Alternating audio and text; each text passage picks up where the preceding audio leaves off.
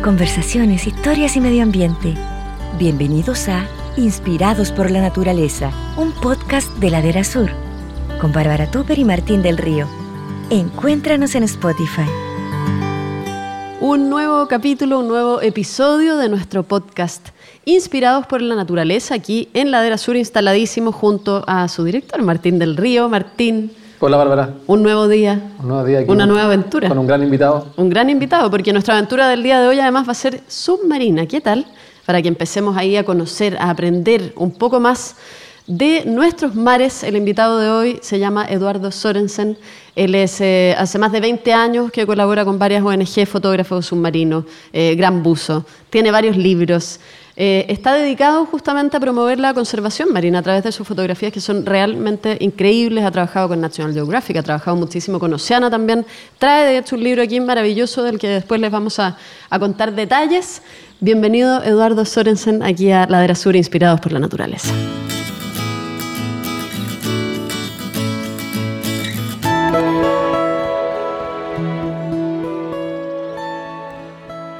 Hola, muchas gracias por la invitación. Felices de tenerte aquí con muchísimas preguntas. Conversábamos justamente antes de, de partir el podcast eh, sobre el interés que tienen la mayoría de las personas en Chile por nuestro propio mar. Al parecer eh, no hay mucha información, la gente tiende a pensar que es mucho menos atractivo de lo que realmente es y lo que tú has visto en toda tu carrera. ¿Por qué pasará eso? Bueno, efectivamente parece haber como una, una desconexión, una especie de disociación entre, entre la gente, entre nosotros los chilenos y nuestro mar. ¿no?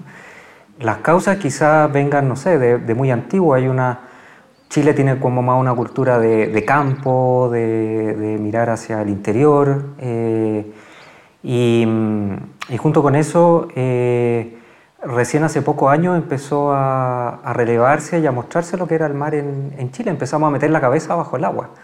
¿ah? Eh, tradicionalmente había una, una, una, cultura fuerte de caza submarina, de pesca con arpón, eh, pero no se hacía mucha imagen submarina. Entonces, eh, parece que vinculábamos a nuestra costa como con una fuente de alimentación, una fuente de entretención, de deporte, pero eh, veíamos a los peces y a los habitantes del mar finalmente en un plato nomás. ¿ah? No, no, tienen un rostro estos sujetos que viven bajo el agua. Y en eso la imagen submarina ha, ha jugado un rol eh, súper importante. Entonces, eh, en Chile y, y, en otros países se, se está, está, viendo como un cambio de eje, que es eh, empezar a dejar un poco el arpón de lado y, y, y, empezar a mostrar lo que hay bajo el agua. Entonces, cuando se empieza a mostrar, eh, empiezan a salir estos, se empiezan a ver estos colores que fueron primero, no sé, pues me estoy pensando en el doctor Alfredo Sea, en los años 70, en Chiloé, eh, en La Herradura, él empieza a hacer video y, y, empieza a ocupar luces bajo el agua y empiezan a salir todos estos colores. Entonces, no se, la gente no, no, se imaginaba que existía esa biodiversidad bajo el agua. Se ha relacionado siempre como la, la fotografía submarina y hacer imágenes con agua más cálida, agua más transparente, porque también tiene ventajas. O sea, es más, es más fácil, más fácil. Es, más, es, más, amigable, ¿no es cierto? Eh, pero de un tiempo a esta parte se empezó a trabajar, y no solamente en Chile, sino que en otros países, a, a, a relevar estos ecosistemas de agua fría. ¿Qué pasaba en el agua fría? ¿Ah? Entonces, eh, también la tecnología ayudó, empezaron a salir trajes secos, trajes con los que uno no pasa frío. Entonces, la, la, la tecnología digital empezó a ayudar mucho en eso. Eh, entonces eh, empezaron a darse cuenta que en estos ecosistemas de agua fría no solamente eran bonitos estéticamente, sino que tenían una importancia ecosistémica bien relevante. Empezaron a aparecer corales de agua fría, eh, que no se imaginaba, uno como que decía agua gris, agua oscura, aquí no puede haber mucha vida. Pero, pero hay vida, la Patagonia empezó a ser un lugar que definitivamente hay que relevar y mostrar. Eduardo, para empezar a, a, conocerte un poco más, ¿cómo parte tu historia? ¿Tú eras buzo eras, o, sea, o fotógrafo? ¿Cómo, ¿Cuál fue primero para, para empezar a, a, meterse al mar? ¿La fotografía sí. venía desde antes de interés? No, fue primero, o sea, el interés por la fotografía estuvo siempre, -huh. de chico, pero fue primero el buceo. Eh, empecé a bucear a los 15 años, hice mi primer curso acá en Chile y en Algarrobo. Y la verdad que la primera vez que metí la... Bueno, antes de chico me ocupaba más, hacía lo, snorkel. lo- snorkel, no sé, sacar como jaiba, lo típico que uno hace, no sé, pues de chico yo veraneaba en, en una playa, entonces me hacía amigo de los salvavidas, conversaba con los macheros. En esa época había machas, conocía a los macheros, conversaba con ellos, me prestaban la máscara, entonces miraba siempre ese como meter la cabeza debajo del agua y un poco sentir esa desconexión eh, con todo lo que había acá arriba, fuera del agua, eh, me, me pareció súper atractivo. Em, así que hice mi curso de, buceo a los 15 años, eh, saqué mi licencia, me certifiqué y, y inmediatamente como que dije, a ver, esto que hay bajo el agua hay que mostrarlo. O sea, aquí hay algo que es muy distinto a, a lo que uno ve en la superficie eh, y sería, sería muy interesante poder mostrarlo. Pero claro, era chico, así que no tenía, no tenía plata para comprarme equipo ni nada, así que tuvo que pasar un tiempo para tener mi primera, mi primera cámara de fotos, la tuve a los 20 años. Y eso ah, te interrumpo un poco para que mucha gente también pregunta, me preguntaba la otra vez, ¿cómo son las cámaras submarinas? O sea, ¿cómo es la parte técnica? Claro. Existe, eh, bueno, la tecnología ha evolucionado mucho, ¿ah? Eh, pero eh, curiosamente como que de alguna manera volvimos al principio. Finales de- del siglo XIX se empiezan a tomar las primeras fotos submarinas, un francés, Louis Botan, y él lo que hacía era meter una cámara de fotos en una caja hermética. Y es finalmente lo que estamos, es básicamente la misma tecnología que usamos ahora, o una cámara de tierra, una, una reflex, o puede ser mirrorless, o puede ser una compacta, dentro de una caja estanca al agua. Y esa caja estanca lo que hace es que te permite acceder a los controles, por lo menos a los más importantes. Ah, tú la puedes manobrear igualmente. Sí, uno puede acceder a los controles. Y lo otro que es muy importante para fotografía submarina y lo que te hace poder recuperar, ver todos estos colores, los rojos, los amarillos, los naranjas, es el uso de luz artificial. Flash. El uso de luz artificial es muy intensiva en, en la imagen submarina, en video y en fotografía. Y más aún pensando que los mares chilenos son más oscuros, esa, es sí o sí va en el equipo. Es, es totalmente necesario porque lo- lo- el agua de mar actúa como un filtro ¿ah? que absorbe los colores, un filtro azul, es un gran filtro azul. Y ya a los primeros, a los primeros 5 metros se, se pierden todos los colores cálidos, los amarillos, rojos, naranjos se pierden. Entonces, después de esa profundidad, si uno quiere recuperar esos colores, la única manera es a través de, de flash o luces fijas, luz continua. ¿Cómo es la reacción de las especies cuando tú llegas a un fondo bien oscuro y prendes el flash? ¿Hay Bueno, reacción? hay- ¿Qué, qué pasa ahí? Debe Hay, pasar hay reacción, por ejemplo, hay especies que son súper sensibles, los pulpos. Por ejemplo, uno nota inmediatamente que con los flash Quedan eh, locos. que- sí, sí, quedan ahí, se, se mantienen ahí, pero uno, uno tiene que ser cuidadoso con eso porque Sí. muchas fotos ya uno ve como el ojo reacciona. Hay otras especies, no sé, pues la mayoría de los invertebrados no pasa nada, erizo, eh, esponja, no tienen reacción. Y con la luz fija, que uno a veces tiene que usar una luz como que a uno lo asiste para, como está oscuro abajo, entonces a uno lo ayuda con el autofoco de la cámara, uno usa una luz fija, aparte de los flash, sí ve que hay algunos sujetos, algunos sujetos se sienten atraídos y otros se escapan. Como ese típico pescado que aparece en las películas, que es el que tiene como esa... esa Claro, que tiene esa, linterna. Son como pe- peces avisales. ¿ah? Parece que esa linterna la usan como una especie de, de señuelo para atraer, Para atraer a la- a la Claro, presa. A la presa. Claro, y los curiosos se acercan, pues de todas maneras. Y hay curiosos que se acercan bajo ¿Y el ¿Cuáles agua. son los curiosos? Bueno, eh, la mayoría, por ejemplo, los camarones, el camarón de roca, eh, súper curioso, se acerca al tiro. Y hay, hay muchos peces de roca que son eh, eh, territoriales, así que también se van a acercar. Están cuidando los nidos con los huevos, entonces cualquier intervención, eh, aunque sean chicos, ¿ah? uno ve, por ejemplo, el trombollito, que es un pescadito que mide 5 o 10 centímetros, a veces son los más aliñados, ¿ah? se tiran y, y no- y y te muerden la mano, no tienen ningún drama con, con atacar ahí. Eh, y curiosamente los más grandes suelen ser más tímidos. ¿Ah? Por ejemplo, la vieja, el peje perro, que son peces que pueden alcanzar, no sé, pues 60, 70 centímetros, eh, son mucho más tímidos. Y la relación con los, con los mamíferos, o sea, los lobos de mar, o, o ya, ya hablando de, de ballenas, ¿cómo ha sido esa experiencia a la escala mayor, por decir así? Bueno, eh, Chile es un país de tránsito y de residencia de mamíferos marinos, hay, hay muchas especies. eh, y uno de, los, uno de los más comunes con los que uno bucea son los de mar. Y bucear con lobos de mar eh, es bucear como con, con perros bajo el agua, con labradores así porque se te acercan. eh, se miran en el- una- la cámara tiene un lente, entonces se ven en el reflejo y tienden a morderlo. Y es una, esa es una experiencia increíble. Eh, y con mamíferos marinos más grandes como ballenas, eh, hay que tener mucha suerte para poder, eh, suerte y, y persistir en tratar de encontrarlo y poder meterse al agua con, con ellos.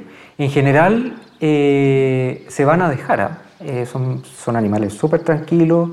Eh, lo que pasa es que muchas veces eh, se están alimentando entonces no te pescan. O sea, uno se tira al agua y ellos van a seguir su ruta migratoria o de alimentación y uno va a quedar ahí. Uno los ve que no nadan como con mucho esfuerzo, muy, pero van rapidísimo. ¿eh? O sea, ellos, Claro, uno ellos pensaría van- que van lento. en Uno realidad, piensa que van lento, pero van- uno, uno se tira al agua y te dejan atrás, pero sin ningún problema. ¿Y cuál ha sido como de las experiencias más fascinantes con estos grandes peces, ¿no? Debajo del agua o con tiburones, ponte tú. Eh, ¿Has tenido esas experiencias así increíbles? He, he tenido, sí, he tenido experiencia, bueno, con ballena, eh, hay una que sale, hay una experiencia que relato ahí en la, en la guía de Ladera Sur, Mm, Bueno, eh, que fue un encuentro en, en Isla Chañaral con una ballena minque eh, y que se quedó cerca de una hora con nosotros ahí dando vuelta alrededor del bote y nos tiramos al agua y la pudimos fotografiar y, y grabar. Eh, ese ha sido el único encuentro en el agua que he podido tener con, ballenas. También en Isla Carlos III con ballenas jorobadas.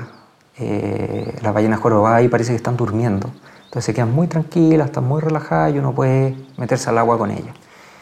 Eh, después con tiburones, eh, la única experiencia así como de buceo en que hemos podido estar varios días interactuando con tiburones fue en, en Motu Motirojío, que es un islote que está cerca de Rapa Nui, que ahora es parque marino, y ahí pudimos estar eh, buceando prácticamente todos los días con, con tiburones. ¿Y cómo es esa experiencia? Igual da un poco de eso, susto. eso es bueno o- recalcar que me acuerdo, mi hija me preguntaba si en Chile hay tiburones. Sí. Hay tiburones. Ahí en toda la costa. sí. Hay que toda la costa, hay que dejarlo Ahí hay muy con claro. cerca de 50 especies de tiburones. Eh, la mayoría chicos. Eh, por ejemplo, hay, un- hay uno que es el pinta roja, que, que es muy común verlo, que mide, sé, medirá 40 centímetros, pero es un tiburón con todas las... Tiene el ojo de tiburón, tiene las aletas, nada como tiburón, o sea, es un tiburón miniatura.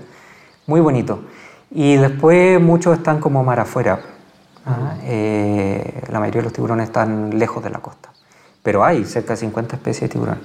¿Y cómo es la experiencia? Eh, bueno, al principio sí, al principio da un poquito de... Son tiburones, o sea, son animales totalmente salvajes, eh, muchos de ellos seguramente nunca habían visto un buzo, eh, así que da un poco de cosas al principio, pero en realidad son tan bonitos, son tan perfectos, son tan hidrodinámicos que al rato a uno ya se le pasa y ya lo estáis disfrutando y, y se vuelve adictivo. Y por eso yo creo que la- hay una industria fuera de Chile eh, de buceo con tiburones. De porque- acercarse al, al miedo, a la adrenalina. Sí, sí, porque, porque te, te produce ese- ese- esa contradicción entre que uno le tiene respeto, pero uno quiere estar ahí con ellos y verlo y ojalá estar cada vez más, más cerca. Más cerca. Y es emocionante, además, me imagino. Muy como emocionante. Es muy- es llorar muy- allá abajo de repente, ¿no? Cuando te encuentras así como... No, no, no he llegado a eso, pero, pero, pero sí que se producen sentimientos bien, bien fuertes, especialmente porque eh, es, es tan diferente a lo que uno ve. Y a veces uno querría que eh, eh, como que más gente pudiera ver eso, ¿m? porque el problema de- de- de- del mar eh, es justamente ese, por la dificultad de verlo. Y yendo también, siguiendo la parte técnica, ¿cuán- ¿cuánto bajas? ¿Hasta cuánto puedes bajar? Buceando, sacando fotos. Porque imagino también existe la, la tecnología de sacar fotos submarinas, como por decir así, de, de enviar la cámara hacia Claro. abajo con una cuerda. Claro, existen como drop cams. Drop cams, como no sé, del Titanic cuando lo Claro, lo manejas de arriba. Manejando de arriba. Por ejemplo, Pero un humano o tú, ¿hasta, hasta cuánto tú puedes bajar? O lo- es lo- Con una cámara de foto. Con la cámara de foto o lo recomendable. mira, el buceo, eh, o sea, personas buceando con equipo de buceo, digamos, que no sea como un, eh, que no sea dentro de un robot, eh, ya han bajado a cerca de 300 metros. 200, 300 metros. Hay buzos que bajan a eso. Qué impresionante. Ahora se necesita ocupar mezclas de gases, son equipos sofisticados. eh, y las cámaras resisten, o sea, estas, estas carcasas para cámaras de foto resisten como hasta los 100, 150 metros más o menos. ¿ah? Eh, de hecho, en Rapanui el año pasado o antepasado vino un equipo de buzos eh, de California que bajaron a cerca de 100 metros a sacar fotos. Bien impresionante. Y encontraron especies nuevas y todo eso. Ahora, las principales dificultades, yendo al, tema técnico que mm. mencionaba Martín, eh, en Chile además es el frío, es que no tienes la, transparencia en toda la costa mm. que tienen en otras partes. ¿Cómo, ¿Cómo se saca una foto finalmente bajo el agua? Es súper complejo. Sí, hay, cierto, hay ciertos como... Corrientes también. el principal problema en Chile para la fotografía submarina es la corriente. Esa es la dificultad más grande porque eh, no te permite estar tranquilo, estar quieto. Eh, eso es lo que más molesta. Entonces, después para la fotografía submarina uno sigue ciertos principios que en realidad se aplican a prácticamente toda la agua. Eh, y justamente para lograr imágenes nítidas, claras, la primera regla es acercarse lo más posible al sujeto. Entonces, finalmente la fotografía submarina se reduce al uso de dos tipos de lentes o objetivos, los super gran angulares o macro. Entonces, uno, uno si ve fotos submarinas se va a fijar que hay o fotos de paisaje con el ojo de pez, por ejemplo, o que uno va a las cosas chiquititas macro. ¿Por qué? Porque uno lo que tiene que hacer es reducir esa capa, esa columna de agua. Y así obtiene la, nitidez. Porque por muy clara que sea el agua, o sea, si nosotros fuéramos, por ejemplo, Rapanui, que tiene el agua más clara del mundo, así todo, uno si quiere obtener fotos nítidas, tiene que acercarse al sujeto, no, más, no estará más de dos metros, por ejemplo. O sea, te olvidas de así zoom, es. así directamente. Zoom bajo el agua no, no, se usa, prácticamente no, no, se usa, no se justifica. ¿Ya hablabas de un traje especial que, que es más o menos novedoso? Eh, claro, en, en, para agua fría se usa un traje seco, que es un traje hermético al agua, entonces uno lo que hace es meterse vestido, uno se mete como con un pijama de polar. ¿ah? Entonces dependiendo de la temperatura del agua uno se abriga más o menos, pero este traje lo que hace es protegerte del agua, entonces no te entra agua, está sellado en los puños, está sellado en los pies y en el cuello, y, con eso te permite, bueno, con eso se puede usar en la Antártica. Y, sale seco después. O sea, te saca el traje y está seco abajo. Y esto es increíble. ¿Tú sabías esa cuestión? Yo no tenía idea. Sí, o sea, sabía que existían. Sí. Qué impresionante. Sí, tecnología, ya. Quería preguntarte, pues ya lo he mencionado un par de veces y, he sabido también por otros expertos, quedémonos en, en Rapanui. ¿Cómo es bucear en Rapanui? ¿Qué, qué, qué es lo especial? Tú que, lo, has ido tantas veces de alguna forma yo creo que ya, ya conoces su, su, fauna marina. Sí. Bueno, Rapanui tiene, eh, tiene varias características que lo hacen bien especiales. Primero, lo aislada que está. O sea, es, es, una isla totalmente aislada, está lejos de cualquier otro territorio en el mundo. Em, luego, la claridad del agua, y eso probablemente se deba a que no hay ríos, por ejemplo, entonces no hay sedimento que llegue a la, a la costa, entonces son aguas muy, muy claras. Em, y esa, ese factor de la claridad del agua, la visibilidad, lo hace muy, muy atractivo para los buzos porque uno lo que quiere es tener esta perspectiva de poder ver a mucha distancia, que es lo contrario a lo que pasa si uno bucea Chile continental, digamos. Y otra característica especial que, que, seguramente la tiene debido a, esa, a, ese aislamiento es que tiene eh, muchas especies endémicas. Uno puede ver muchos peces. Pensemos que la Rapanui es como el límite eh, oriental de, de, la Polinesia. Entonces, eh, tenemos en Chile, digamos, al menos desde el punto de vista político, tenemos, o geopolítico, tenemos un pedazo de la Polinesia que pertenece a Chile. Eh, y uno puede ir a bucear ahí y ver peces que son típicos de, la Polinesia y que son totalmente distintos a los que uno ve aquí en, en Chile territorial, digamos. ¿Y la, y la cultura Rapanui es conocedor también de su mar, de sus pescados? Me acuerdo que una vez te pregunté y me decía, ¿cuál se come? ¿Se los comen todos? O sea, ¿cómo, es ese conocimiento de, de su propia...? Bueno, ellos, me, me imagino que, que, debido a la falta de alimento que tenían ahí en la isla, eh, a los aislados que están, han tenido que tener un vínculo con, con, el mar muy, muy cercano. Entonces ellos saben exactamente qué es lo que se puede comer. Hay una cultura, de, una tradición de, de la caza en apnea que es muy fuerte. Eh, entonces ellos saben aprovechar eh, su, sus recursos. Que además está todo bastante cuidado y protegido ya a estas alturas, ¿no? Bueno, a estas alturas sí, pero, pero se ha visto un, un deterioro de, de, los ecosistemas en, en, en Rapanui bien fuerte. Ellos tuvieron, tuvieron durante mucho tiempo, iban barcos industriales que llegaban prácticamente ahí a, a la isla a pescar y eso tuvo una repercusión en su, digamos, en la fauna que habita más cerca de, de, la isla, así que han tenido problemas serios con, con, eso. Ahora, recién, últimamente han habido medidas de protección.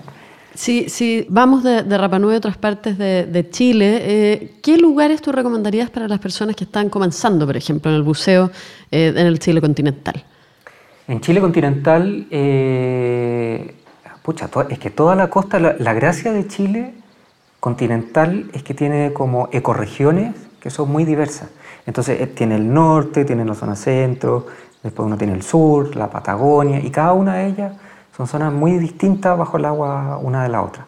Entonces, eh, si alguien, por ejemplo, vive en el sur, vive en Puerto Montt, tiene un excelente lugar con condiciones de agua normalmente tranquilas, puede conocer los fiordos. Si alguien está en zona central, va a poder ir al Garrobo, a Los Molles, a Quintay, Pichidangui. Si uno está más al norte, Las Tacas, Isla Chañaral con su reserva, eh, hasta Pisagua es bueno. Eh, entonces, cada parte de Chile, quizá la única, la única zona de Chile en que sea más difícil bucear por, por las condiciones del mar sea entre, no sé, entre la región de O'Higgins y el Maule, o sea, sexta y séptima región, que son como las regiones conocidas por, por la ola y por el viento. Pero así todos nosotros hemos ido ahí a bucear, hemos ido con, con un par de fundaciones y, y, bajo el agua son muy, muy interesantes, porque tienen esa protección natural que es que como es malo, eh, normalmente el, el humano no llega. Exactamente. Uh -huh. Entonces uno se mete bajo el agua y se encuentra con lugares muy bien Tesoro. conservados. Si tú eligieras como tu lugar eh, en el Chile continental, por ejemplo, ¿tú, ¿cuál es tu lugar favorito? ¿Dónde quieres ir siempre, permanentemente? Eh, la Patagonia me gusta mucho. Yeah. Me encanta. Eh, porque es muy, es muy estética para la fotografía. Tiene sujetos muy distintos, muy diferentes. Con tanto fiordo hace que no haya sí. quizás tanta corriente. Y además, claro, el mar es muy tranquilo, no tiene oleaje, entonces uno puede acercarse. Prácticamente el bote se amarra ahí a una piedra y uno se tira al agua y es todo muy tranquilo. Entonces me gusta mucho. Pero todo Chile es bonito. Y, y, y como les decía, eh, al tener estas ecorregiones tan distintas, eh, uno puede ir a bucear a la Patagonia, bucear a la Patagonia y después dice, ¿sabes que en realidad quiero ir a ver peces, quiero ir a bucear bosques de Huiro a, a qué sé yo, a Isla General. Y se encuentra con un ecosistema totalmente distinto. Quería que toquemos un tema que obviamente es la parte oscura, que tenemos que, que saberlo. ¿Cómo ha sido también tu impresión? Como tú decías, desde niño eras un conocedor del mar y hasta ahora, ¿cómo han cambiado estos ecosistemas? ¿Qué tan dañados están? ¿Cuál más, cuál menos, por decir así? ¿Cuál hay que poner ojo en que hay que proteger aún más? Creo que es un mensaje que, como tú dices, la gente no sabe sobre los mares, pero, pero bueno, han cambiado. Han cambiado la biodiversidad de, de las costas de Chile.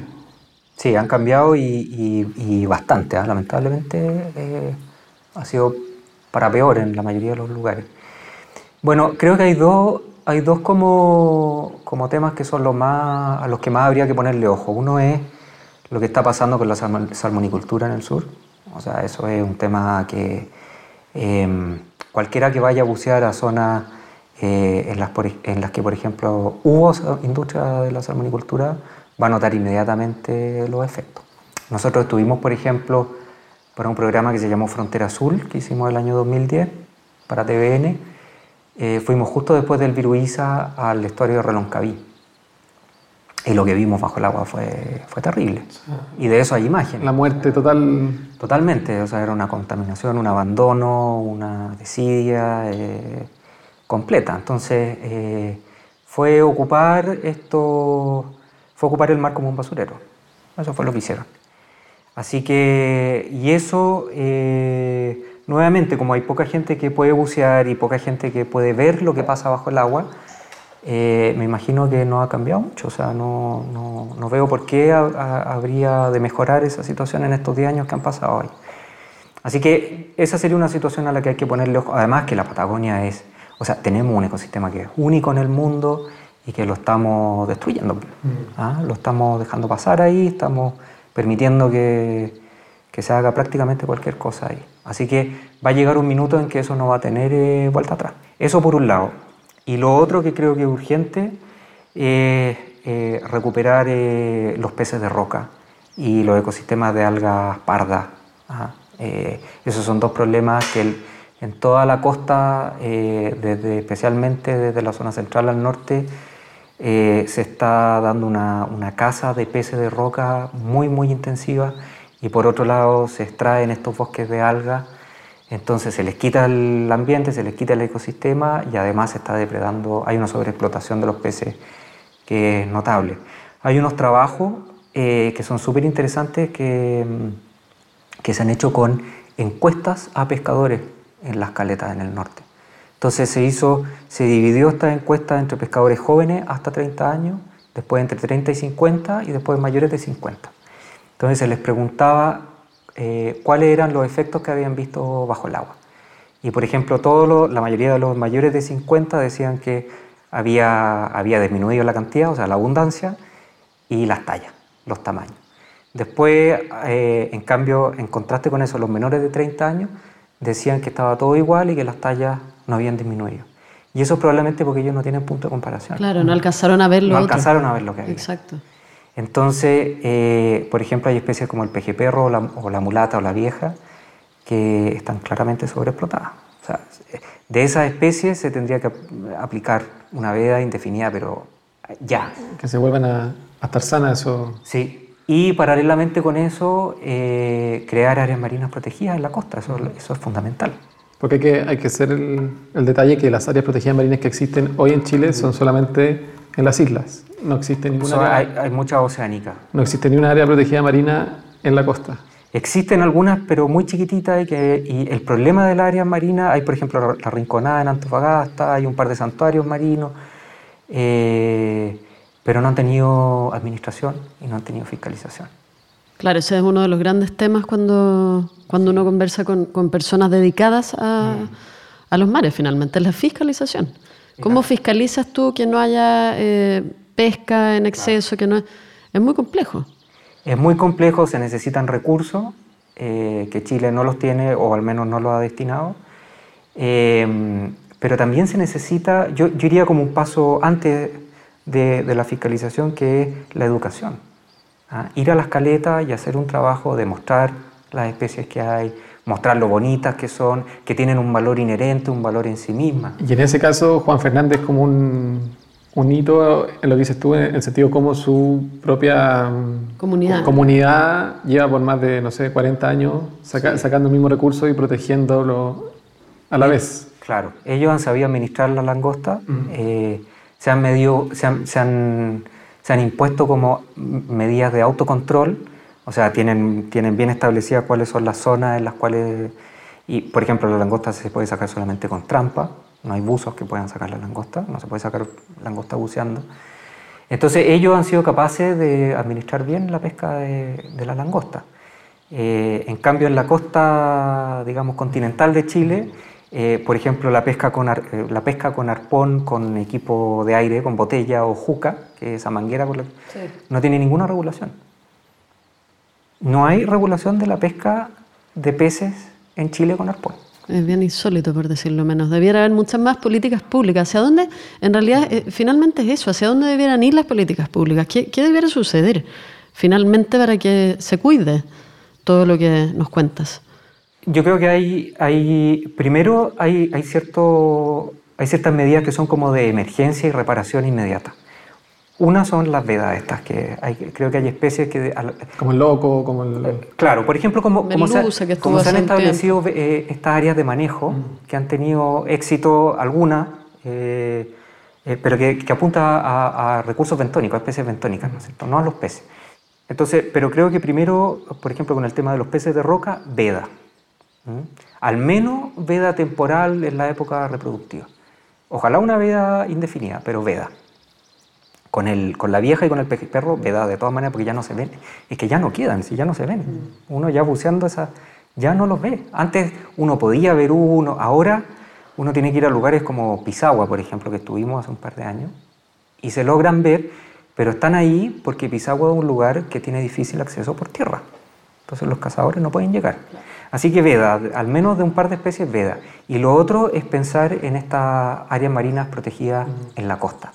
Porque hay que darles un tiempo a estas especies para que puedan reproducirse, para que alcancen talla. Y todos sabemos que los beneficios de las áreas protegidas, que son que después se produce este efecto rebalse, ¿no es cierto? Que las especies empiezan a salir del área protegida y eso beneficia. Así que creo que hay medidas como de reparación que se tienen que tomar ahora. Y luego las medidas como de política a más largo plazo, educar, educar a las nuevas generaciones y tener conciencia de la importancia de estos ecosistemas, eh, porque se, se, puede producir una reconversión, pasar de pescadores al turismo. Mm. Otra cosa, siguiendo un poco en las cosas malas, eh, tú que eres un testigo ocular de, de, los mares, ¿ves plástico? ¿Ves mucho plástico? ¿Qué ah, un tema? Sí. Eso es... Es un, es un tema eh, gravísimo. Eh, en el sur, por ejemplo, el, en la industria de la salmonicultura se ve plástico en la costa. Boya, redes, eso, pero, pero en lugares, o sea, en lugares que son que uno dice aquí no llega nada. Y efectivamente mm. no llega prácticamente nadie. Con las mareas. Y se lo llevan las mareas y llegan a lugares eh, increíbles. Estuvimos en, eh, en, octubre en el sector de Winay. estuvimos ahí trabajando para, haciendo un trabajo con, con la Fundación Winay. Eso para que la gente sepa cómo región de los lagos. Claro, es como Chiloé continental. Chiloé continental. Eh, Hornopirén, por ahí. Y, y, fuimos a una lobera que está súper lejos, una isla que se llama Lilihuapi y le tomamos una foto a un lobo con una, una red, eh, con una red en el cuello, ahorcándolo. En Juan Fernández también tomé una foto de un lobo de allá eh, que se estaba siendo ahorcado por, eh, por un trozo de red en el cuello. Así que eso llega a todos lados y bajo el agua tengo que reconocer que el tema de los plásticos a mí no me estaba llamando, no, me no era un tema que me llamara mucho la atención, así como especialmente hasta que hace un par de meses atrás, buceando en la bahía de Algarrobo, eh, al frente, en la bahía misma, digamos, hay un lugar a 18 metros en, lo, en que uno puede ver corales, unas gorgonáceas que son unos corales. Em, y estaba viendo estos corales y de repente en uno de estos corales una bolsa plástica mm. enganchada a estos corales. Y eso como que me hizo el clic de, decir, en realidad ya el plástico está llegando a, a todos lados. es un tema preocupante. O sea, también hay que publicitar esa fotografía, que es lamentable, pero si no se ven esas imágenes es muy difícil que la esa, esa foto la publicamos, en, eh, la publicamos con la del Sur y la publicamos en la revista El Domingo. Eh, ahí me rápidamente ellos reaccionaron y, me aceptaron publicar esa foto, pero parece que se necesita más todavía, se necesita mucho más. Bueno, otra de, de, las fórmulas para ir educando son estos libros maravillosos, que, con fotografías, por supuesto, de Eduardo Sorensen. Acá trae uno que hizo junto a Oceana. Mm. Eh, todas las fotografías son, son suyas, son realmente maravillosas. Eh, si nos puedes contar un poco de esta experiencia de este libro y los otros libros también mm. que tienes, porque este no es el único en el que has participado, tienes libros tuyos. Eh, y, y, cómo sientes tú finalmente que tu trabajo colabora, ayuda en la conservación?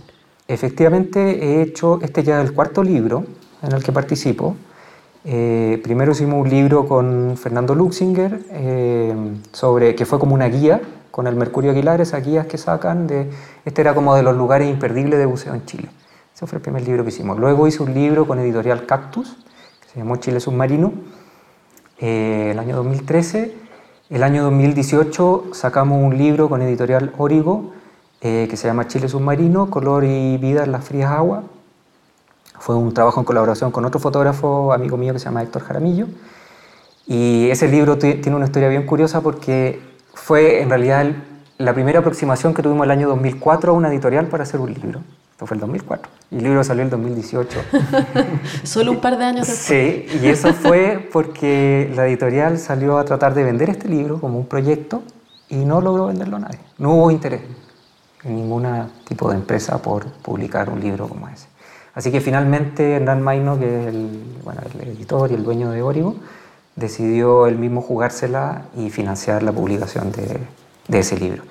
Y finalmente salió a fines del año pasado, este, o sea, no, del 2018 ya, eh, este libro que es El Océano de Chile, un libro de Oceana, eh, y que mm, lo que hace es como una compilación de los 10 años de expediciones eh, de Oceana en, Chile.